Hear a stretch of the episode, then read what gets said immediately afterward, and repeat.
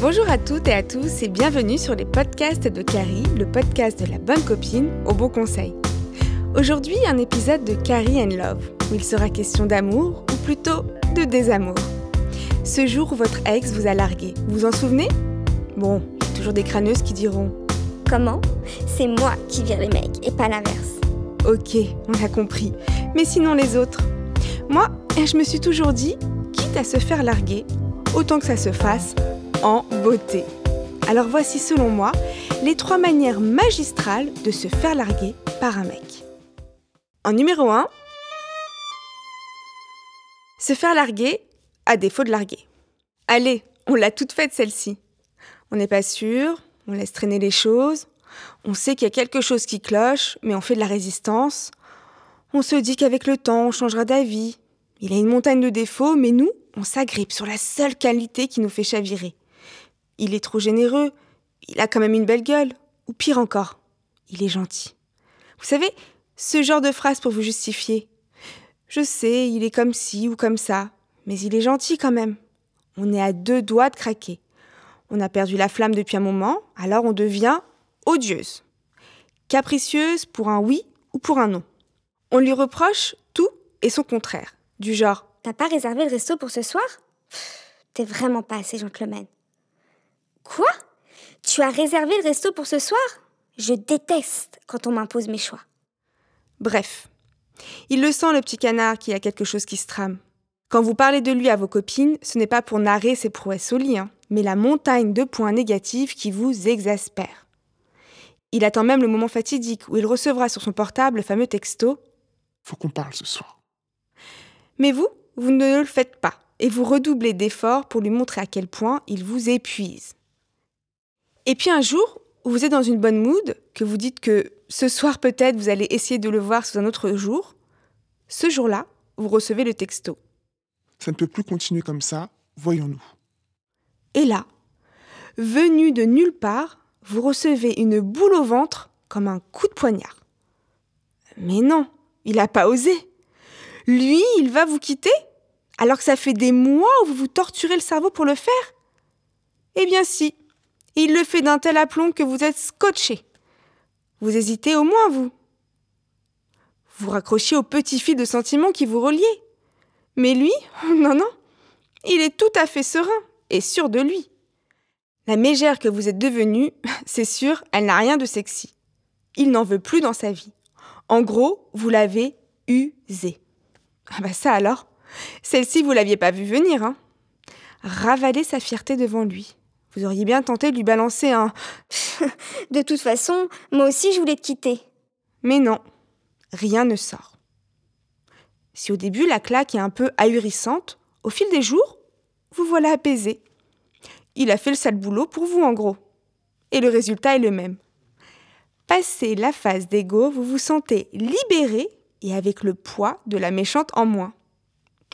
Ça, c'est bien joué. En numéro 2, se faire larguer quand on s'y attend le moins. Bon, voilà, quitte à se faire larguer, autant que ça soit phénoménal. Limite festif, genre feu d'artifice. Racontable même à ses petits-enfants un jour dans très très très très longtemps, quand l'eau aura coulé sous les ponts. Quitte à se faire larguer, autant s'en souvenir, quoi. Et limite que chaque année on s'en souvienne encore un peu, juste pour se rappeler à quel point ce mec qu'on a tant aimé, bah en fait, c'est même un gros bâtard. Parce qu'une rupture gentillette, toute douce, qui passe comme une lettre à la poste, bah, ça nourrit les regrets. Alors qu'une rupture bien dégueulasse et injuste, celle-ci qui vous reste au travers de la gorge, là, il n'y a de la place que pour la colère. Et alors là, aucune chance de se remettre avec lui. Il y a certains mecs qui excellent en la matière. J'ai une amie qui, le jour de la Saint-Valentin, a quand même reçu un Bonne Saint-Valentin, mon amour. Et dans la même matinée, Je t'aime, mais en fait j'ai réfléchi. Il vaut mieux en rester là. avouez-le, celui-ci, il est magique. En termes de bipolarité, c'est pas mal, non?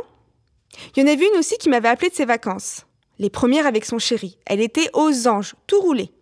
Et vas-y les selfies en mode The Couples sur Insta et compagnie. Les stories avec le hashtag Couple Goals. Bref, le genre de nana qu'on a envie de gifler tellement tout est beau et romantique, pendant que toi tu te morfonds sur ton canapé en pyjama et que ton mec ronfle à côté parce qu'il s'est endormi encore devant le film du samedi soir. Enfin bref, vous voyez le genre. Mais en vrai, vous l'aimez votre copine et au fond, vous êtes super contente pour elle. Vous savez qu'elle le mérite tout ce bonheur.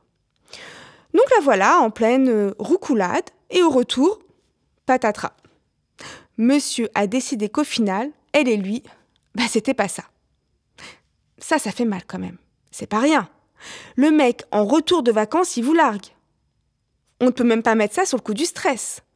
Mais en gros, le mec ne te supporte vraiment plus. Bon. Et eh bien maintenant, à chaque fois que l'on doit parler de lui avec ma copine, il a plus de prénom. C'est l'ex-bâtard. Voilà. Ça, ça marque. Dans la même catégorie, il y a la rupture façon film d'Hollywood le fameux post-it laissé sur la table avec les points de suspension et tout le tralala. Revenir à des valeurs sûres, le stylo et le papier, il n'y a pas mieux.